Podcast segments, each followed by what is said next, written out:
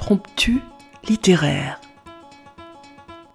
Voici quelques pages écrites par Anne Brunswick sur les Juifs de Sibérie, poétesse et universitaire, siècle. dont nous avons choisi de vous donner le témoignage. Amis auditeurs, bonjour. Aujourd'hui, nous vous proposons la lecture à plusieurs voix les femmes en avaient payé le plus lourd tribut. Le cas de Yissou, Pour amener un peu de légèreté dans cet univers marqué par une histoire souvent Je vous ai choisi un extrait du chapitre 9, Assise près de l'incubateur, espèce de navire miniature en plexiglas, sélectionne la main-d'œuvre destinée aux mines, aux chantiers, aux coupes de bois. Des textes d'auteurs du XXe et du XXIe siècle viennent jusqu'à votre oreille. Écoutez.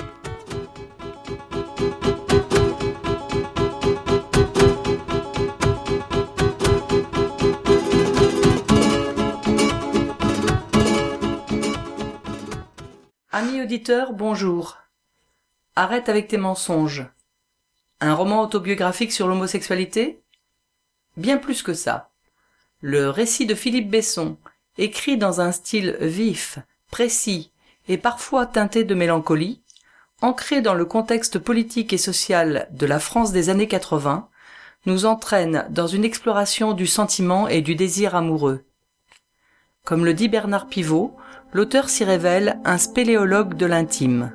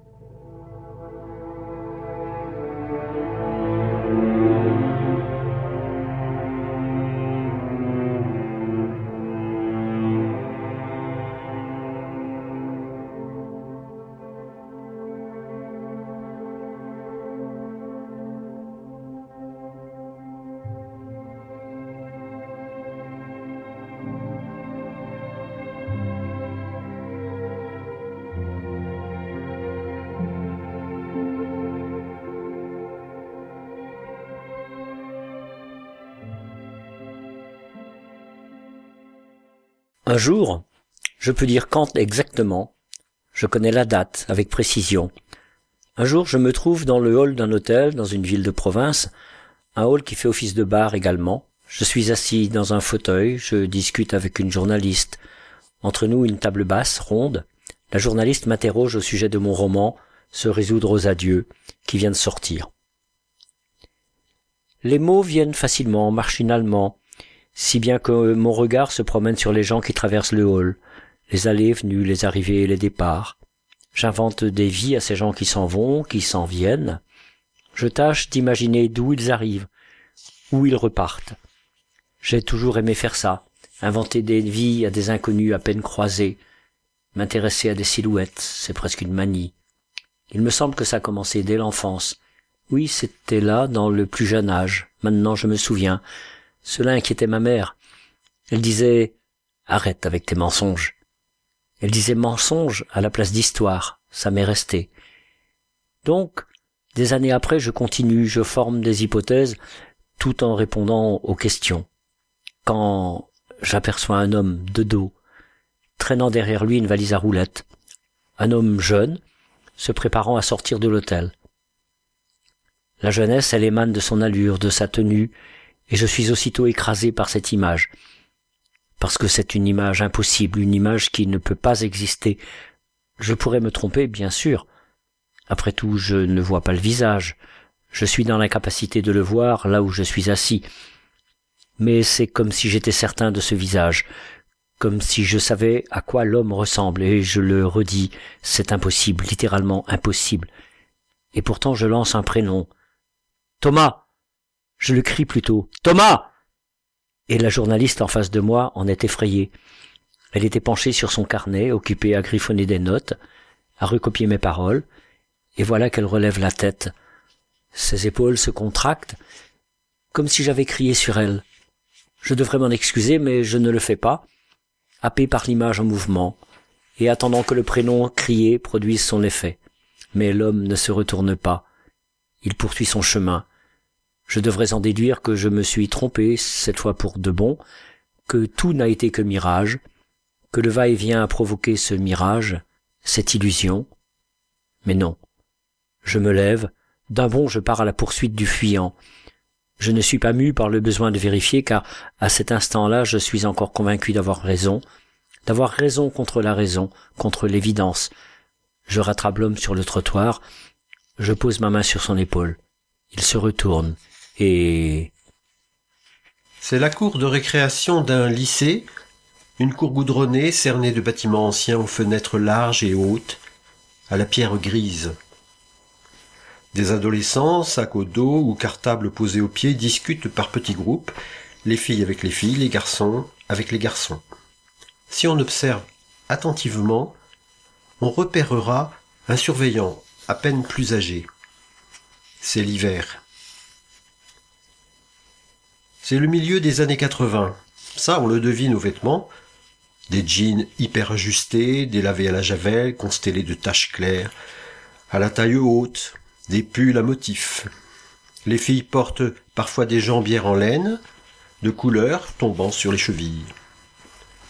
J'ai 17 ans. Je ne sais pas que je n'aurai plus jamais 17 ans. Je ne sais pas que la jeunesse, ça ne dure pas que ça n'est qu'un instant, que ça disparaît, et quand on s'en rend compte, il est trop tard. C'est fini, elle s'est volatilisée, et on l'a perdue. Certains autour de moi le pressentent et le disent pourtant. Les adultes le répètent, mais je ne les écoute pas. Leurs paroles roulent sur moi, ne s'accrochent pas de l'eau sur les plumes d'un canard. Je suis un idiot, un idiot insouciant. Je suis élève en terminale C au lycée Élivinet de Barbezieux. Je suis un élève exemplaire, qui ne rate jamais un cours, qui obtient presque toujours les meilleures notes, qui fait la fierté de ses professeurs. On prétend que je préfère les garçons. Évidemment, je préfère les garçons. Mais je ne suis pas encore capable de prononcer cette phrase. J'ai découvert mon orientation très tôt. À onze ans, je savais. À onze ans, j'avais compris. Mon attirance se porte alors sur un garçon du village, prénommé Sébastien, plus âgé que moi de deux ans. Je ne suis pas du tout catastrophé par cette révélation. Au contraire, elle m'enchante. D'abord, parce qu'elle se joue à l'abri des regards et que les enfants raffolent des jeux secrets, de la clandestinité qui renvoie les adultes à l'écart. Ensuite, parce que je ne vois pas de mal se faire du bien.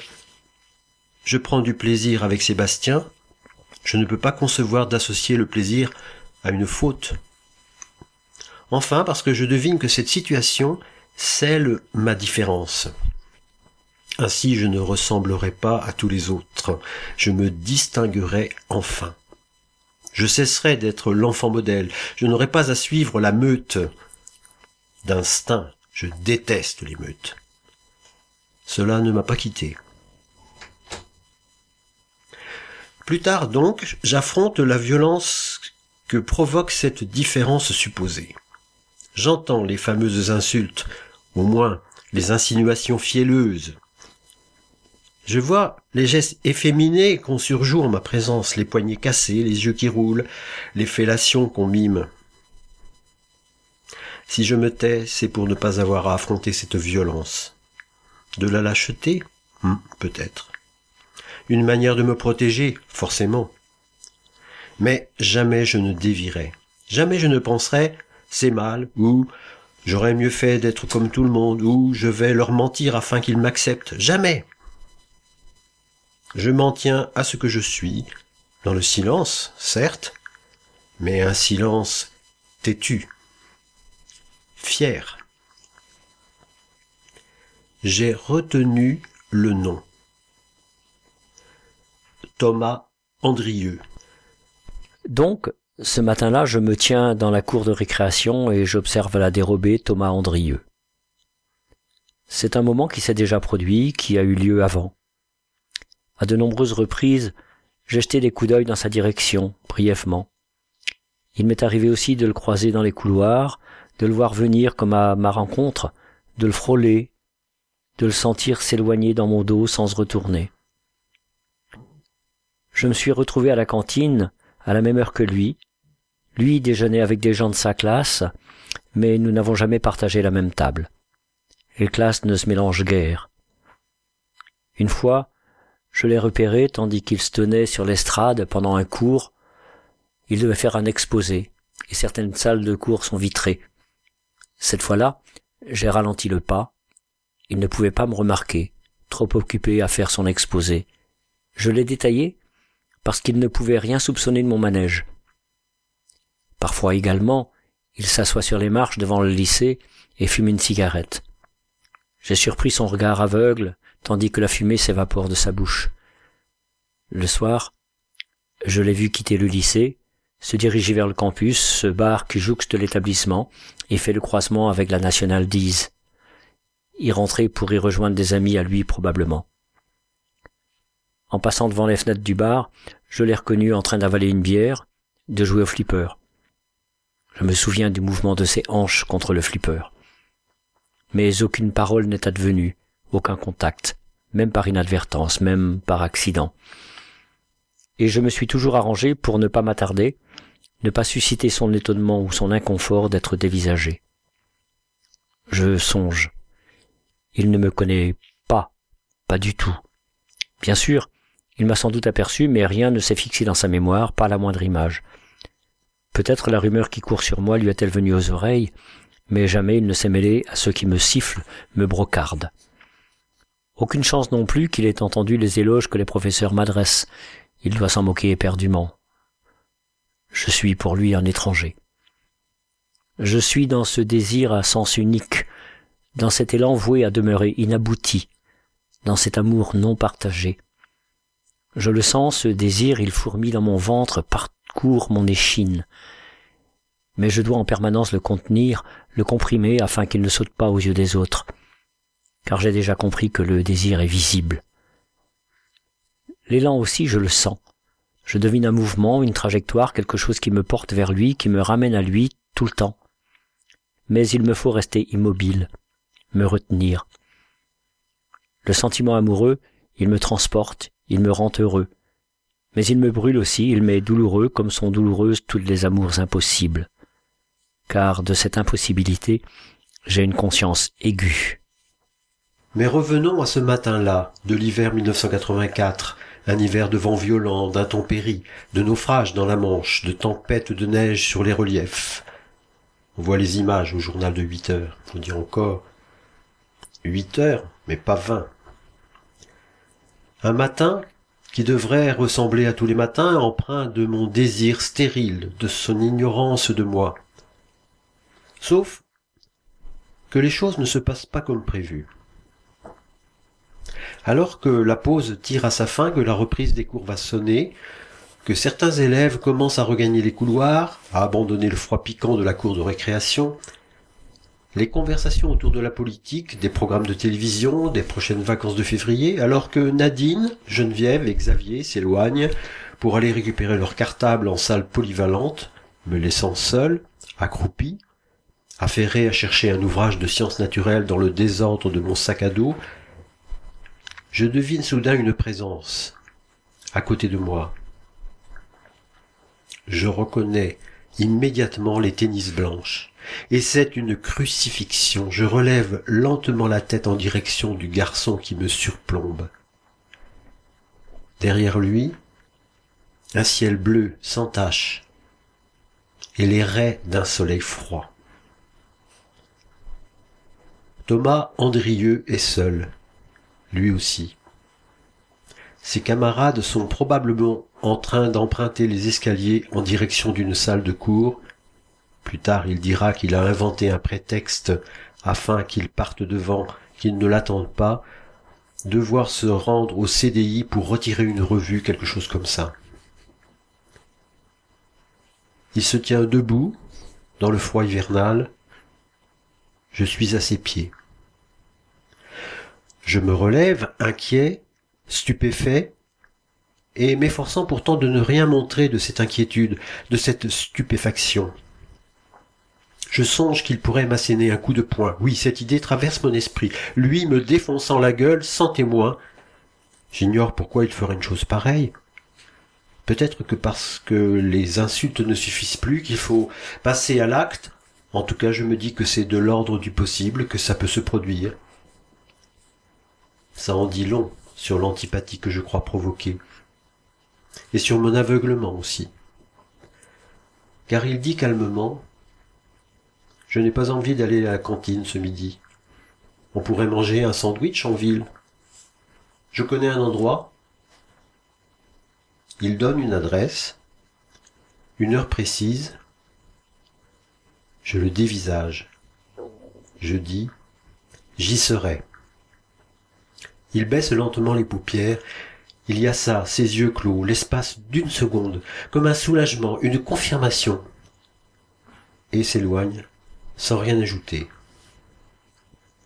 Je reste avec mon livre de biologie entre les mains, stupide, avant de m'accroupir à nouveau, refermer mon sac à dos. Je sais que cette scène vient de se produire, je ne suis pas fou, et cependant elle me semble invraisemblable. Je scrute le goudron, J'entends la solitude se faire autour de moi, le dépeuplement de la cour de récréation, le silence gagné. Longtemps je repenserai à ce moment, celui où le jeune homme vient d'un pas assuré. J'y repenserai comme à un interstice idéal, à une fenêtre de tir extraordinairement brève, à une opportunité quasiment improbable. J'aurais pu ne pas me retrouver délaissé par mes amis, il aurait pu ne pas convaincre les siens de le devancer. Le moment n'aurait pas eu lieu. Il aurait suffi de presque rien. Je tâche de mesurer la part de hasard, la part de chance, d'évaluer la nature de l'aléa qui conduit à la rencontre, et je n'y réussis pas. On est dans l'impondérable. Ultérieurement, il me confiera qu'il a attendu plusieurs fois cette configuration parfaite avant de s'approcher, mais qu'elle ne s'était jamais produite jusqu'à ce matin-là. Ça commence là, dans l'hiver de mes dix-sept ans. À l'heure dite, je pousse la porte du café. Thomas s'est installé dans le fond de la salle, tout à sa volonté de passer inaperçu. Il fume, ou plutôt, il tire nerveusement sur une cigarette. On fume encore dans les cafés. Une bière pression est posée devant lui. On sert de l'alcool au mineur. À mesure que je m'approche, je vois cette nervosité qui n'est en fait que de la timidité. Quelque chose entre la gaucherie et l'émoi, une sorte de confusion plus que d'appréhension. Je me demande s'il éprouve de la honte. Je veux croire qu'il s'agit seulement d'une gêne, de la manifestation de sa pudeur. Je retrouve ainsi sa sauvagerie, ce qui le tient à part. J'en suis troublé, car je me remémore sa mâle assurance, sa confiance calme. Je pourrais être rebuté par l'égarement de sa superbe. En réalité, rien ne me touche davantage que le craquellement des armures et la personne qui s'y révèle. Quand je m'assois face à lui, sans prononcer un mot, il ne relève pas la tête tout d'abord. Il garde les yeux rivés sur le cendrier. Il tapote sur sa cigarette pour en faire tomber la cendre, mais elle n'est pas assez consumée. C'est un geste destiné à lui offrir une contenance et qui a pour seule conséquence de le faire apparaître plus vulnérable encore. Il ne touche pas à la bière. Moi je persiste dans le mutisme, convaincu qu'il lui revient de parler en premier puisqu'il est à l'initiative de cette étrange invitation. Je devine que ce mutisme accentue son inconfort, mais qui puis-je? Moi-même, je tremble.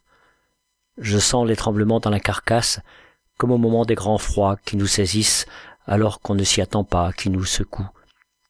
Je me dis, il doit voir ça, le tremblement au moins. Et enfin, il parle.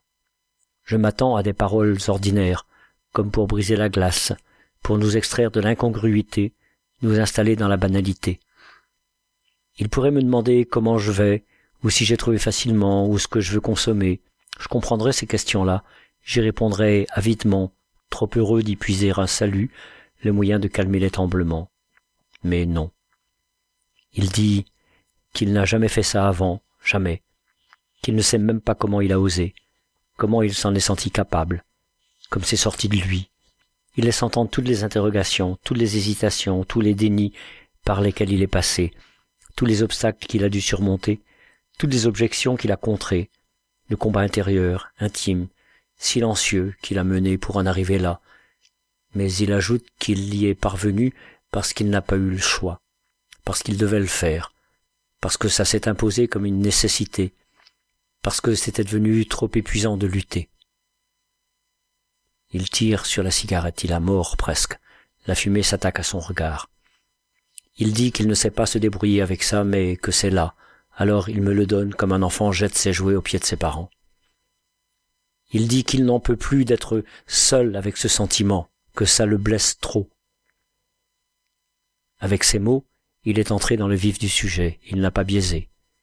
Il aurait pu se livrer à des manœuvres dilatoires, à des contorsions sémantiques, ou même tout bonnement abdiquer. Il aurait pu vouloir vérifier préalablement qu'il ne se trompait pas sur mon compte. À l'inverse, il a choisi de s'offrir, de se mettre à nu, de dire à sa manière l'élan qui le pousse vers moi, au risque d'être incompris, moqué, rejeté.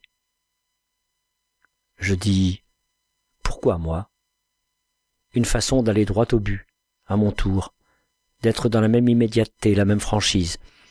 Une façon aussi de valider tout le reste, tout ce qui a été énoncé, de nous débarrasser, de dire j'ai saisi, tout me va, tout me convient, tout est partagé. Alors pourtant que je suis dans la stupeur de ce qui a été énoncé parce que rien ne m'y a préparé, parce que tout s'inscrit en contradiction avec mes certitudes, L'information reçue est une absolue révélation, une venue au monde, un éblouissement. Elle est aussi une déflagration, une balle tirée au plus près de mon tympan. Mais j'ai deviné en une fraction de seconde que je devais me hisser à la hauteur de l'événement, qu'il ne supporterait pas un balbutiement, une hébétude, cet événement. Sinon tout pourrait s'écrouler et finir par terre. Et je sais d'instinct qu'une nouvelle interrogation est susceptible de nous sauver de la chute, du désastre. La question s'est imposée d'elle-même. Pourquoi moi? Les images se bousculent, les lunettes du myope, le pull jacquard informe, les lèvres tête à claque, les trop bonnes notes, les gestes de fille. La question se justifie. Il dit Parce que tu n'es pas du tout comme les autres. Parce qu'on ne voit que toi sans que tu t'en rendes compte. Il ajoute cette phrase pour moi inoubliable parce que tu partiras et que nous resterons. Il sait quelque chose que je ne sais pas, que je partirai, que mon existence se jouera ailleurs, loin, très loin de Barbezieux, de sa longueur, de ses ciels plombés, de son horizon bouché, que je m'en échapperai comme on s'évade d'une prison, que moi, j'y réussirai. Thomas Andrieux dit que tout devra rester caché, que personne ne devra savoir, que c'est la condition, que c'est à prendre ou à laisser. Il écrase la cigarette dans le cendrier, relève enfin le visage. Je fixe les yeux armés d'une sombre détermination, presque injectée de colère. Je dis que c'est d'accord. Ça m'impressionne cette exigence, cette brûlure dans son regard.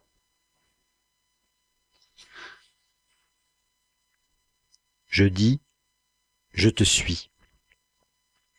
En cet instant, je le suivrai n'importe où. Je ferai tout ce qu'il me demande. À ma grande surprise, nous revenons vers le lycée, sauf qu'au dernier moment, nous bifurquons vers le gymnase, Vide à cette heure. Fermé aussi, du moins je le suppose. Mais il a tout prévu. Il contourne le préfabriqué, grimpe sur un muret, parvient à une petite fenêtre, la pousse, et elle cède, s'ouvre. Il s'y engouffre. Je me demande comment il connaît cette ouverture, s'il l'a déjà pratiquée. Je le suis. Il me tend la main pour que je puisse pénétrer à mon tour.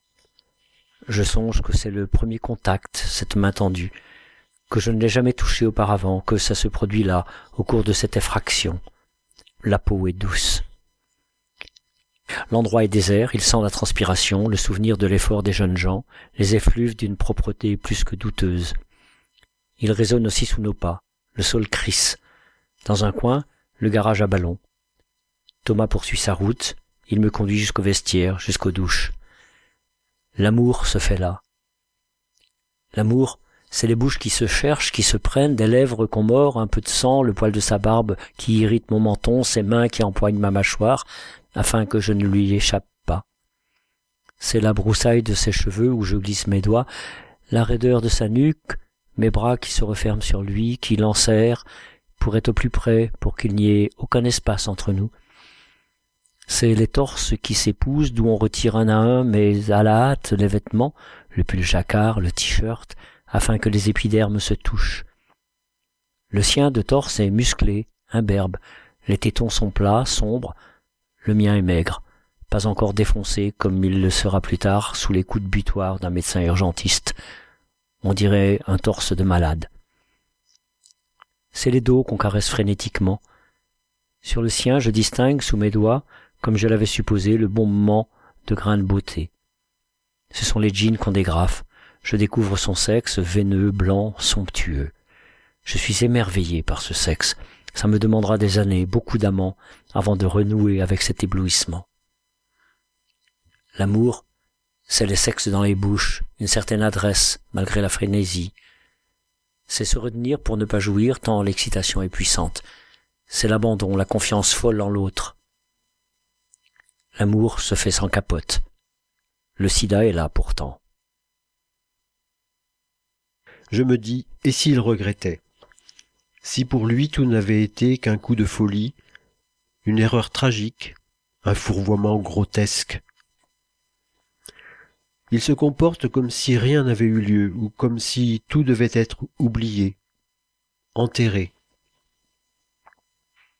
Je découvre la morsure de l'attente, parce qu'il y a ce refus de s'avouer vaincu, de croire que c'est sans lendemain, que ça ne se reproduira pas, je me persuade qu'il accomplira un geste dans ma direction, que c'est impossible autrement, que la mémoire des corps emmêlés vaincra sa résistance. Je me dis que ce n'était pas seulement une histoire de corps, mais de nécessité, qu'on ne lutte pas contre la nécessité. Ou si on lutte, elle finit par avoir raison de nous. Je découvre la morsure du manque, le manque de sa peau, de son sexe, de ce que j'ai possédé et qui m'a été retiré, qui doit m'être redonné sous peine de démence. Plus tard j'écrirai sur le manque, sur la privation insupportable de l'autre, sur le dénuement provoqué par cette privation, une pauvreté qui s'abat. J'écrirai sur la tristesse qui ronge, la folie qui menace. Cela deviendra la matrice de mes livres, presque malgré moi.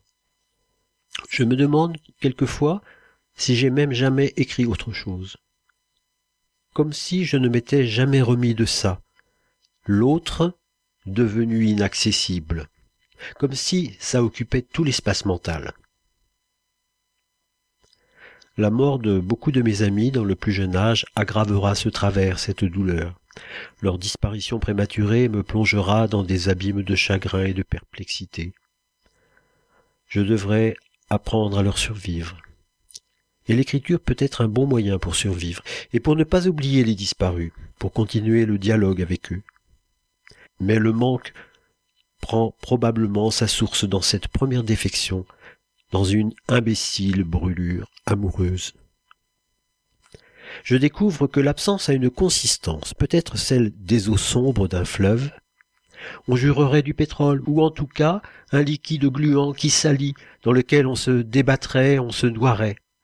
Ou alors une épaisseur, celle de la nuit, un espace indéfini où l'on ne possède pas de repères, où l'on pourrait se cogner, où l'on recherche une lumière, simplement une lueur, quelque chose à quoi se raccrocher, quelque chose pour nous guider. Mais l'absence, c'est d'abord, évidemment, le silence. Ce silence enveloppant, qui appuie sur les épaules, dans lequel on sursaute dès que se fait entendre un bruit imprévu, non identifiable, ou la rumeur du dehors. Pour ne pas sombrer tout à fait, je n'ai trouvé que ceci. Je me souviens du corps, du sexe blanc veineux, des grains de beauté. L'éblouissant souvenir me sauve de la ruine. Il faudra neuf jours avant que Thomas ne m'approche à nouveau. Il y a l'intimité foudroyante entre nous, parfois, l'insurpassable proximité, mais l'ignorance le reste du temps, l'absolue séparation. Une telle schizophrénie, avouez que ça peut venir à bout de la raison des plus équilibrés, et je n'étais pas le plus équilibré. Il y a cette folie de ne pas pouvoir se montrer ensemble, folie aggravée en l'occurrence par la situation inédite de se trouver au milieu d'une assemblée en devant se comporter comme des étrangers. Folie de ne pas pouvoir afficher son bonheur. Un pauvre mot, n'est-ce pas? Les autres, ils disposent de ce droit, ils l'exercent, ne s'en privent pas. Ça les rend plus heureux encore, ça les gonfle de fierté. Nous, on est rabougris, comprimés dans notre censure. Il y a cette brûlure de ne rien être autorisé à dire, de devoir tout taire. Et cette question terrible, cet abîme sous les pieds, si on n'en parle pas, comment prouver que ça existe? Un jour, quand l'histoire sera terminée, puisqu'elle se terminera, nul ne pourra témoigner qu'elle a eu lieu. L'un des protagonistes, lui, pourra aller jusqu'à la nier s'il le souhaite, jusqu'à s'insurger qu'on puisse inventer pareille sornette. L'autre, moi, n'aura que sa parole. Elle ne pèserait pas lourd. Cette parole n'adviendra jamais. Non, je n'ai jamais parlé, sauf aujourd'hui, dans ce livre, pour la première fois.